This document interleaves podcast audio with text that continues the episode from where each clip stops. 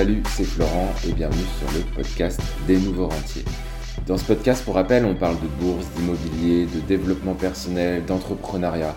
Et vraiment, mon objectif, c'est de donner toutes les clés pour devenir un nouveau rentier et atteindre la liberté financière que moi-même j'ai acquise en fait depuis mars 2019 et dont je parle dans ce podcast depuis début 2020. Euh, on aborde les sujets tels que la stratégie d'investissement, la diversification de ton portefeuille, les risques à éviter et les compétences vraiment à développer pour réussir dans tous ces domaines de ta vie. Alors si tu es prêt à devenir un nouveau rentier et atteindre tes objectifs financiers et personnels, écoute ce podcast. On se retrouve tout de suite pour un nouvel épisode.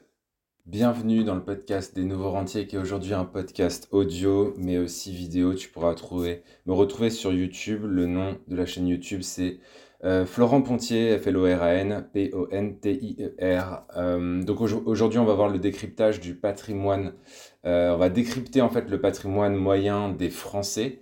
Parce que c'est quelque chose qui est beaucoup recherché sur mon par toi aussi.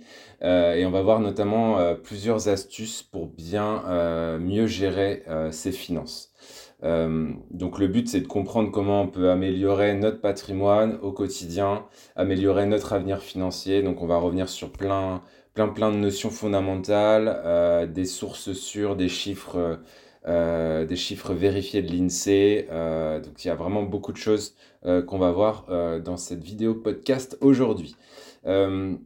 Donc déjà, ce que j'aimerais faire, ce serait de définir euh, ce que c'est euh, un patrimoine. Euh, le patrimoine, c'est défini en fait comme l'ensemble des biens, des actifs, des ressources financières dont une personne ou une famille dispose. ça peut inclure du coup des biens immobiliers, des actions, des obligations, des fonds d'investissement, des comptes bancaires, des placements en assurance vie, etc. C'est vraiment tout ça qui va s'accumuler et qui va faire euh, que euh, tu as un patrimoine. Donc le patrimoine net, c'est ce qui va nous intéresser, aujourd'hui, c'est la somme totale des actifs, donc ce que je viens de te dire, moins toutes les dettes que tu pourras avoir. Donc ça peut être euh, des dettes comme des crédits conso, des crédits immobiliers, etc. Et en fait, c'est quand tu prends tes actifs, tu soustrais tes passifs, que tu as ton patrimoine net. donc bah, chaque type de bien, etc., propose ses propres caractéristiques, ses propres avantages, ses propres inconvénients. Euh, notamment, tu as les biens immobiliers euh, qui sont généralement considérés comme des actifs long terme. On va généralement parler de plus de 10 ans, 15 ans de détention. Euh, ensuite, il y a les actions qui peuvent être plus volatiles, mais qui offrent pour moi des, des opportunités intéressantes, que ce soit sur du moyen long terme, donc 5 à 8 ans, avec ce que je fais avec la méthode RSR ou euh, du court terme, du trading. Mais attention, euh, je te mets en garde, attention, le trading, c'est quand même un métier. Euh, il faut passer 6-8 heures par jour pour devenir vraiment un trader opérationnel. J'ai mon petit frère d'ailleurs qui se forme au trading et il y est, il est sur DOS depuis, depuis juillet 2022 et il commence tout juste à être vraiment il est en train de frôler la rentabilité. Euh, il fait encore quelques actions euh, un petit peu compliquées par rapport à ça. Je vais pas m'étaler sur cette, euh, vidéo podcast aujourd'hui sur le trading, mais voilà, fais attention parce qu'on va proposer plein de choses sur Internet par rapport au trading, donc fais attention par rapport à ça. le patrimoine, je pense que c'est vraiment quelque chose d'important en termes de planification financière à long terme. Il y a beaucoup de gens qui négligent cet aspect-là on se dit que le gestionnaire de patrimoine, c'est fait pour les riches, etc. Mais euh, c'est quand même important de se plonger dans cette euh, mission de gérer notre patrimoine, notre avenir financier, parce que ça peut, à l'heure où on parle des problèmes de retraite, etc., euh, ça peut vraiment changer complètement la donne, surtout si tu as entre 18 ans et 40 ans. Tu peux vraiment faire en sorte de préparer ta retraite, de faire plein de choses avec ton patrimoine, ne serait-ce qu'en t'intéressant un petit peu euh, à ta gestion financière et à ton patrimoine. Euh, donc ça va être euh, l'idée de faire fructifier son patrimoine sur le long terme. Ça peut être utilisé pour soutenir bah, toutes tes dépenses que tu vas avoir dans le futur. si tu as des enfants, ça peut être leurs études universitaires, ça peut être des soins de, de, soins de santé qui peuvent être coûteux, même si c'est quand même pas mal remboursé en France, mais ça peut être quand même coûteux sur le, sur quand on se rapproche d'un certain âge. Ça peut être aussi prévoir sa retraite et pourquoi pas, comme moi, ta retraite anticipée, puisque je te le rappelle, je suis indépendant financièrement depuis mars 2019. Donc ça va vraiment te permettre de, préparer le terrain, voire même de prendre ta retraite avant si tu t'y prends bien. Et euh, vraiment en investissant de manière complètement stratégique euh, dans différentes classes d'actifs, euh, bah, une personne peut vraiment maximiser la croissance de son patrimoine au fil du temps et préparer du coup une retraite qui va être plus que confortable. Et même pourquoi pas si tu as envie de devenir un nouveau rentier, ce qui est le titre de ce podcast vidéo. Euh, alors, l'importance du patrimoine pour les ménages français euh, aujourd'hui. En fait, en, accumulant un patrimoine, bah, les ménages français, ils peuvent se prémunir contre des risques financiers, contre l'inflation, contre les baisses des marchés financiers, les fluctuations des taux d'intérêt comme on le connaît en, ce moment. Et euh, ça peut permettre, donc, comme on l'a vu, de couvrir des dépenses futures comme les frais de retraite, etc. Euh, ça peut être aussi vraiment utilisé, euh, comme je te l'ai souligné, pour atteindre des objectifs financiers à long terme, comme par exemple bah, acheter une maison, éduquer les enfants, préparer la retraite, y a, sortir des rentes. Il y a vraiment plein euh, de possibilités dès qu'on fait fructifier son patrimoine. Et en ayant un patrimoine vraiment solide, bah, les ménages français et toi, on peut se sentir plus en sécurité financièrement, ne serait-ce que créer un fonds de sécurité, euh, on pourra être aussi en mesure de faire face en fait à tout ce qui peut nous arriver en termes de défis financiers dans l'avenir. Donc l'importance pour moi euh, du patrimoine pour toi, pour les ménages français, c'est vraiment inestimable. Et pourtant, assez peu de personnes s'y intéressent. Et euh, si tu vois cette vidéo podcast aujourd'hui, eh bah, c'est que le sujet t'intéresse et c'est pas trop tard et euh, tu peux faire vraiment plein de choses qui peuvent t'amener à changer euh, ta vie. Donc s'intéresser à ton patrimoine, en fait, c'est t'offrir une source de sécurité financière, une aide à atteindre tes objectifs financiers à long terme et te donner une plus grande tranquillité d'esprit par rapport à ta situation financière. Donc l'objectif de cette vidéo aujourd'hui, ça va être de voir les différentes composantes de ton patrimoine, les différents types d'investissements disponibles qu'on peut faire en France, euh, et même à l'étranger, hein, euh, et les erreurs à éviter pour euh, réussir à construire un patrimoine sain et durable dans le temps. Et je vais aussi te partager à mon humble niveau quelques astuces, astuces pour faire fructifier ton patrimoine en temps de crise économique comme on traverse un petit peu en ce moment. et comment le patrimoine peut vraiment influencer positivement la qualité de ta vie. Donc sans plus attendre, voici le patrimoine moyen des Français selon l'INSEE. Euh, c'est euh, l'INSEE, c'est un organisme euh, qui a mené une enquête sur l'année 2018. Et il me semble que l'enquête est sortie en 2021. Je te mettrai le lien de cette enquête en description. Et on va regarder d'abord le patrimoine moyen français net selon leur âge. Donc en fait, pour te donner une idée de l'étude, tu as euh, différentes lignes qui sont les différents âges des, personnes sur lesquelles on a mené l'enquête. Tu as la moyenne en fonction de l'âge, la médiane, je reviendrai dessus en fonction de l'âge, et le premier décile et le neuvième décile. Alors je vais te simplifier, t'inquiète pas, je vais te simplifier un petit peu cette information, parce que ça peut être de premier abord euh, assez complexe à comprendre, mais en fait c'est vraiment relativement simple. Euh, donc en fait, tu as une moyenne, tu as une médiane. Euh, donc la médiane, donc, je vais te prendre un exemple. Entre les, si on prend les 30 à 39 ans, la moyenne du patrimoine net, elle est de 129 200 euros. Donc ça, c'est la moyenne. Et c'est là qu'on voit d'ailleurs le peu d'intérêt du calcul de la moyenne, parce qu'il y a de gros écarts en fait entre euh, notre société actuelle, entre les plus riches et les plus pauvres.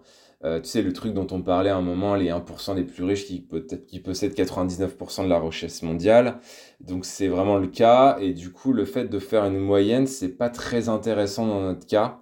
Parce que euh, bah, tu vas moyenner des choses qui sont à la fois très hautes et très basses, en fait.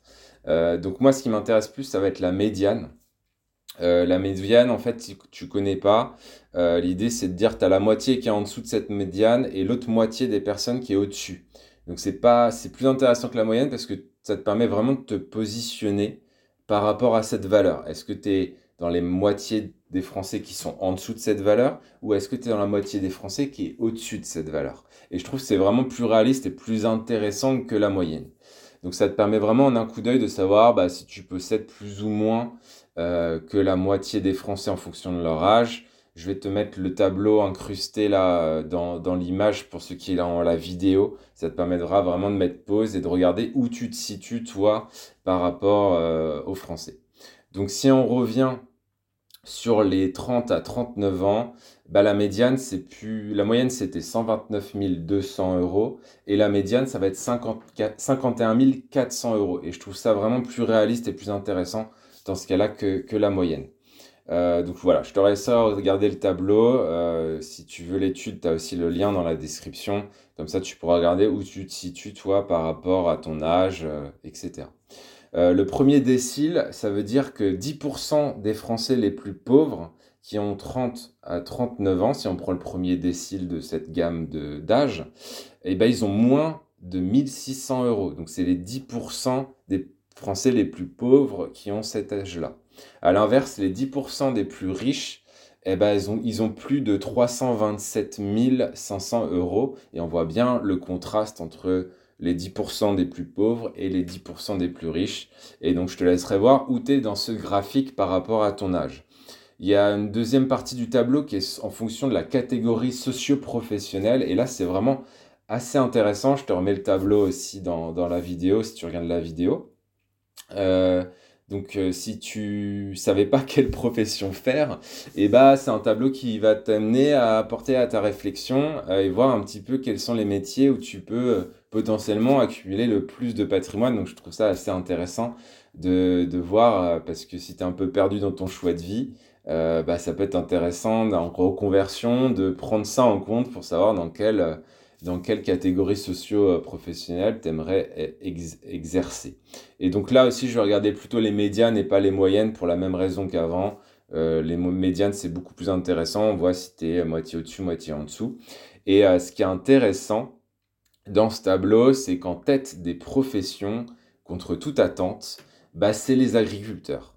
Et au début, j'étais assez étonné. Je vais te donner le chiffre. Les agriculteurs en médiane, euh, ils ont 437 000 euros, 437 900 euros. Donc moitié en dessous, la moitié en, dessous, euh, la moitié en au-dessus. Mais même les 10% des agriculteurs les, les, plus pauvres ont un patrimoine de 134 600 euros. Au début, j'étais vraiment étonné de ce chiffre. Euh, d'ailleurs, si tu es intéressé de me donner ton avis, donne-moi ton avis dans les commentaires, ça m'intéresse.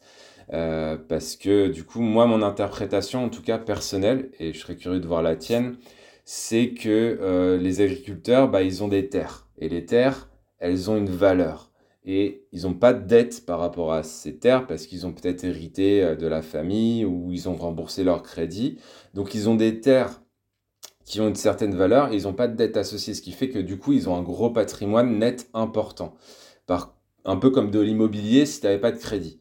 Par contre, l'inconvénient de ça, c'est que c'est de l'argent qui n'est pas palpable, puisque en fait, euh, l'agriculteur, il va jamais revendre ses terres, sauf à la retraite ou sauf euh, s'il en a marre. Et du coup, en fait, il va pas euh, vraiment pouvoir utiliser cet argent au quotidien.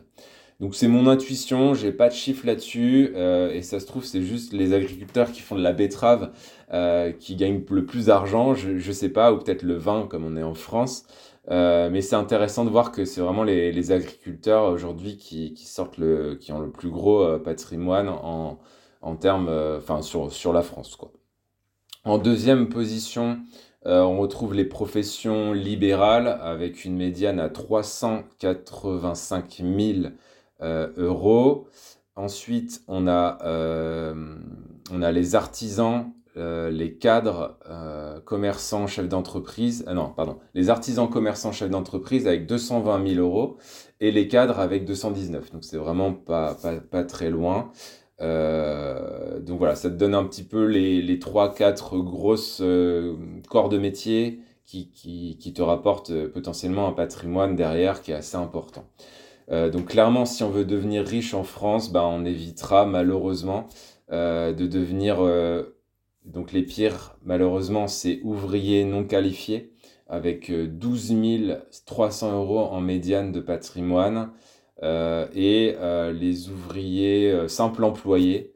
donc j'imagine que c'est sans diplôme, j'ai pas creusé cet aspect-là, mais un employé voilà, a en médiane 25 300 euros et c'est vraiment d'ailleurs les employés les plus pauvres puisque 10% des employés les plus pauvres ont moins de 800 euros de patrimoine net.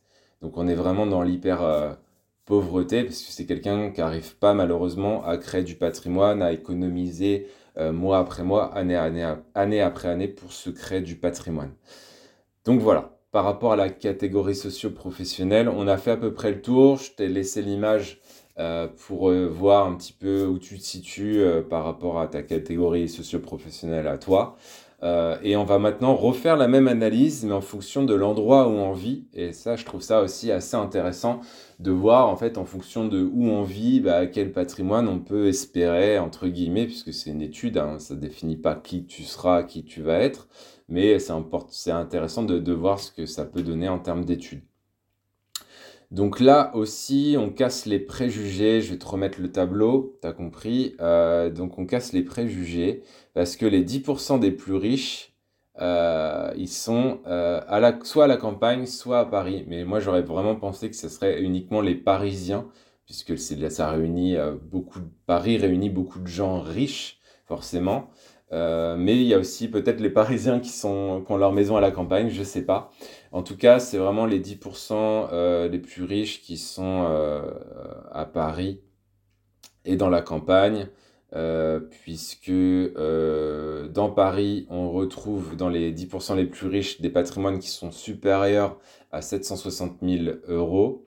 Euh, et euh, dans la campagne, on est à 700, 580, mais ça rejoint peut-être le truc des agriculteurs dont je te parlais tout à l'heure. Euh, donc voilà, après on voit aussi que les inégalités sont plus présentes dans les grandes villes qu'à la campagne, avec moins de 1600 euros de patrimoine net pour les 10% les plus pauvres et plus, comme je te disais, de 760 000 pour les plus riches. Par contre, la campagne, les petites villes de moins de 20 000 habitants, on s'en sort assez bien avec un patrimoine médian qui est autour de 150 000 euros euh, et des inégalités entre les plus, pauvres et les plus riches qui sont présentes, bien sûr, mais beaucoup moins creusées que dans les grandes villes.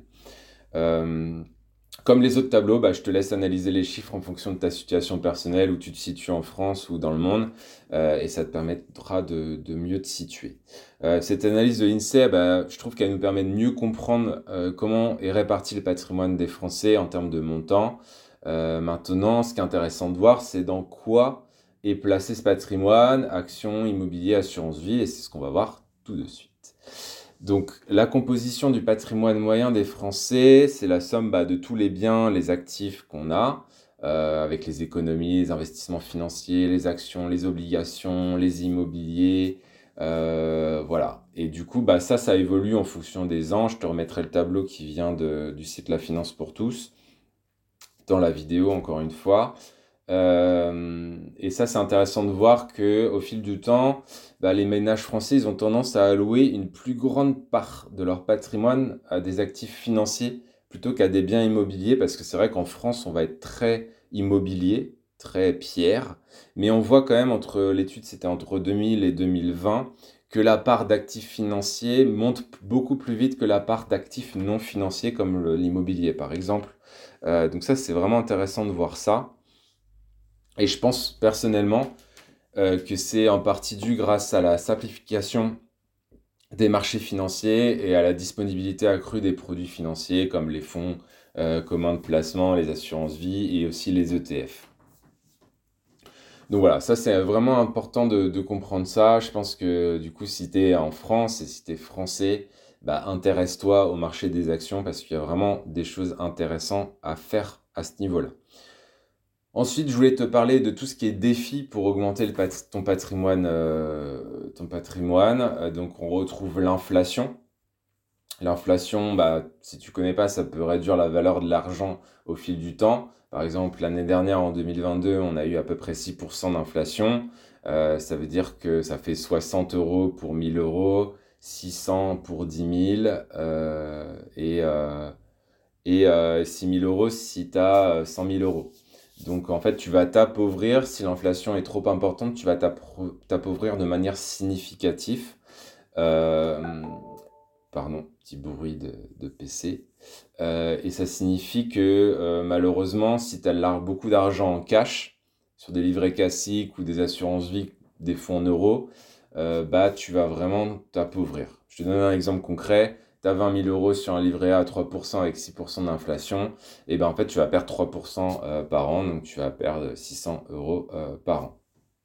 Donc c'est pire pour les fonds en euros puisque les assurances vie et les fonds en euros sont beaucoup moins rémunératrices que ça aujourd'hui. Donc le truc du capital garanti, c'est un peu euh, du marketing puisque en fait ce type de produit, ça va seulement te garantir de perdre de l'argent et c'est très, et très rarement, ça va très rarement couvrir euh, ton inflation, en tout cas, maintenant, c'était pas le cas il y a 10, 20 ans, mais aujourd'hui, en 2023, c'est le cas.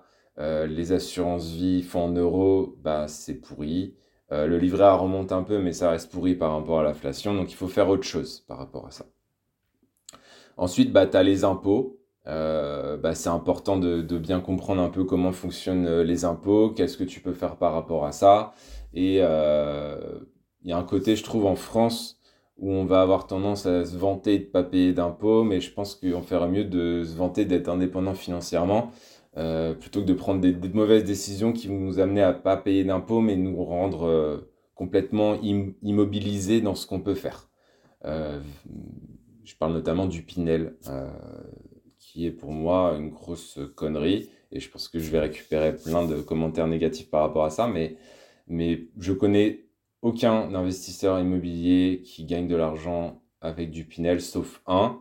Euh, mais c'est parce que euh, il a la chance d'avoir dans la famille quelqu'un qui lui a construit la maison, ce qui fait qu'il fait du neuf, mais il a construit lui-même la maison. Et du coup, tu enlèves les intermédiaires comme les promoteurs, euh, les assureurs, etc. Donc voilà, c'est la seule personne que je connais qui gagne un peu d'argent avec le Pinel. Voilà. Si tu gagnes de l'argent d'ailleurs, avec le Pinel. Je me ferai un plaisir de faire un interview avec toi sur cette chaîne, euh, sur ce podcast, pour qu'on puisse en échanger. Mais moi, je n'en connais pas. Voilà.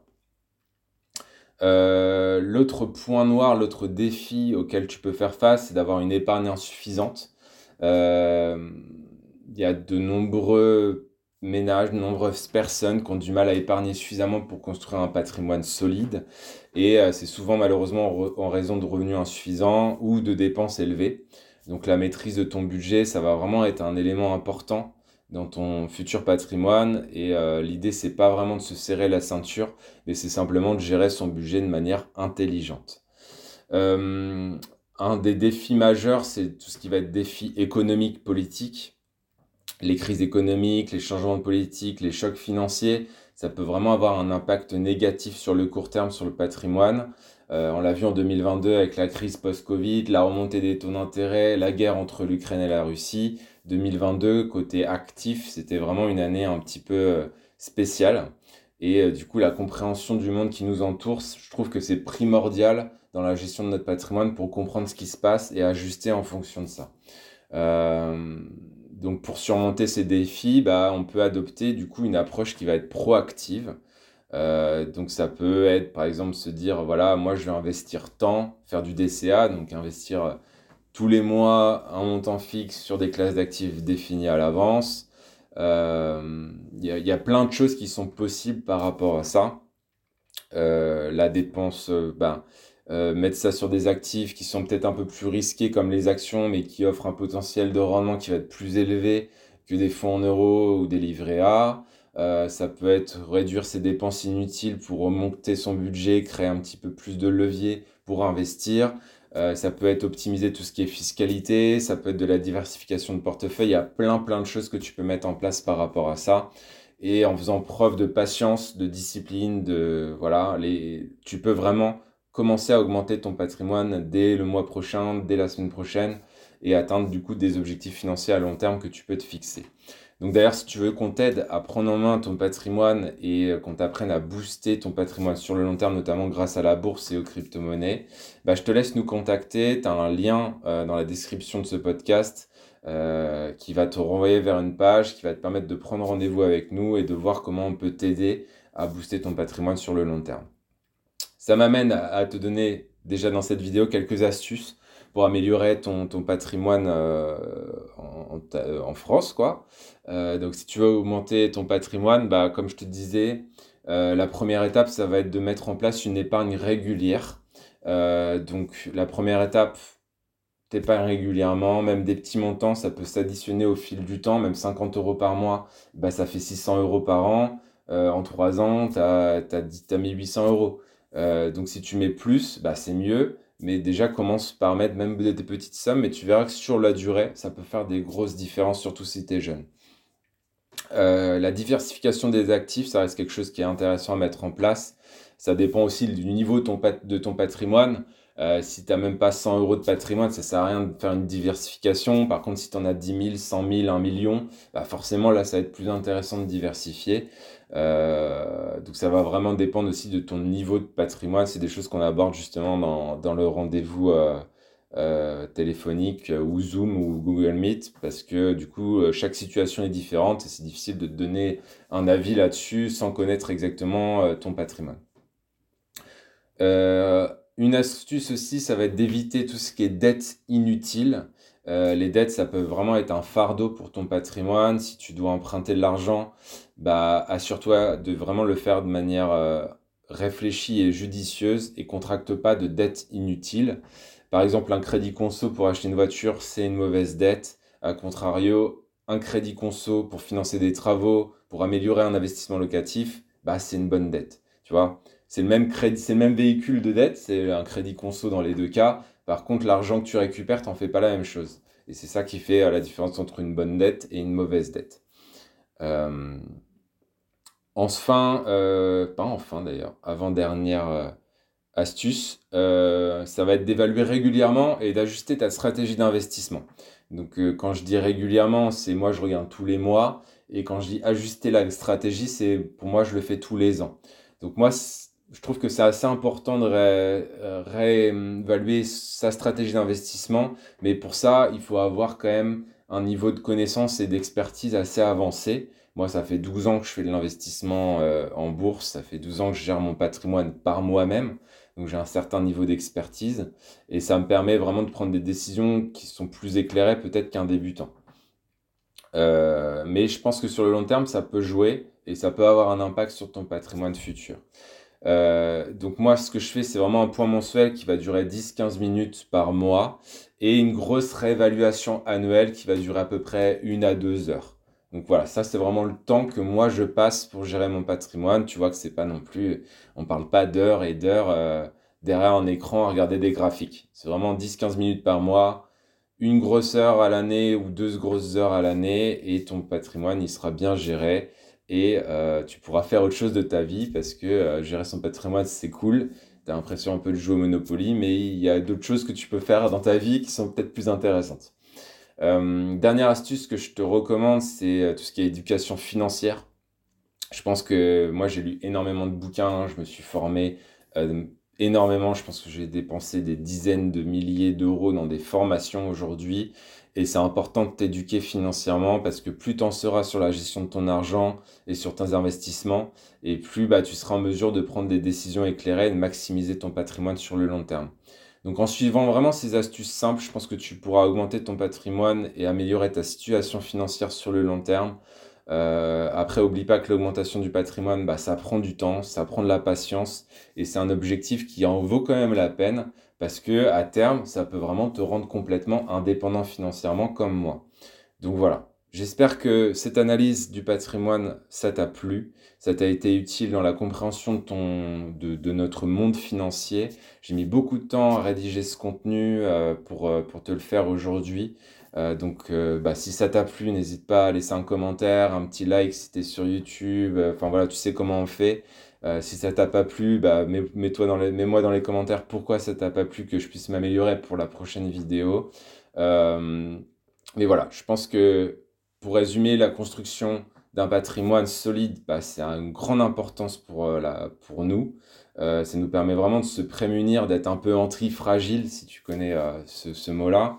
Euh, notamment contre les risques financiers, ça permet de réaliser des objectifs à long terme Et euh, en prenant vraiment le temps de s'intéresser à son patrimoine, je pense qu'il est possible de trouver une source de sécurité financière qui va te donner une tranquillité d'esprit et euh, tu vas arrêter de te prendre la tête et ça peut vraiment changer ta vie.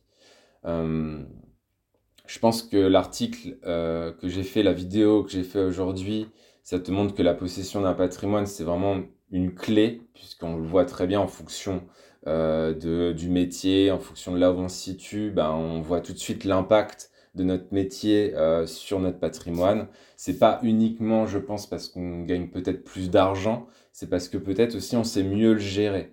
Donc euh, encore une fois, l'idée c'est pas de gagner des dizaines de milliers d'euros par mois, même si c'est cool, c'est euh, tu peux gagner 10 000 euros par mois et être pauvre. Parce que en fait, si en face tu en dépenses 11 000, bah, tu perds 1000 euros par mois. Tu vois ce que je veux dire? Alors, un contrat si tu gagnes 2000 euros par mois et que tu en dépenses 1005, bah, tu as 500 euros par mois que tu peux utiliser pour ton patrimoine pour former un avenir financier et une indépendance financière. Donc voilà, c'est pas parce que tu gagnes plus que tu es plus riche. Faut faire attention à ça, je pense. Euh, donc voilà, toi si tu es à la recherche d'une sécurité financière, une tranquillité d'esprit à long terme, bah, je pense que c'est vraiment intéressant que tu t'intéresses à ton patrimoine, tu commences à construire des choses par rapport à ça. Et en nous, on peut t'aider à le faire, comme je te disais, il suffit de prendre rendez-vous avec nous, on t'expliquera comment on fonctionne et euh, tu pourras rejoindre euh, l'aventure de la méthode RSR si ça te dit. Voilà, je te souhaite une belle journée et je te dis à bientôt pour un nouveau podcast vidéo. Ciao, ciao, ciao, ciao. J'espère vraiment que tu as apprécié ce nouvel épisode des Nouveaux Rentiers et que tu as trouvé des informations présentées euh, utiles pour atteindre tes objectifs financiers et personnels. Oublie pas que pour devenir un nouveau rentier, c'est vraiment important de se fixer des objectifs annuels, de développer tes compétences et de mettre en place une stratégie d'investissement solide en bourse. Si tu souhaites aller plus loin et obtenir un accompagnement personnalisé avec moi dans ton parcours vers la liberté financière, n'hésite bah, pas à cliquer sur le lien qui est dans la description de ce podcast pour découvrir notamment la méthode RSR. Cette méthode a été vraiment testée et prouvée par de nombreux investisseurs. On est plus de 100 à ce jour au moment où je te parle et elle peut vraiment t'aider à atteindre tes objectifs plus rapidement et plus efficacement. Donc merci de m'avoir écouté et à très bientôt pour un nouvel épisode des Nouveaux Rentiers. Ciao ciao ciao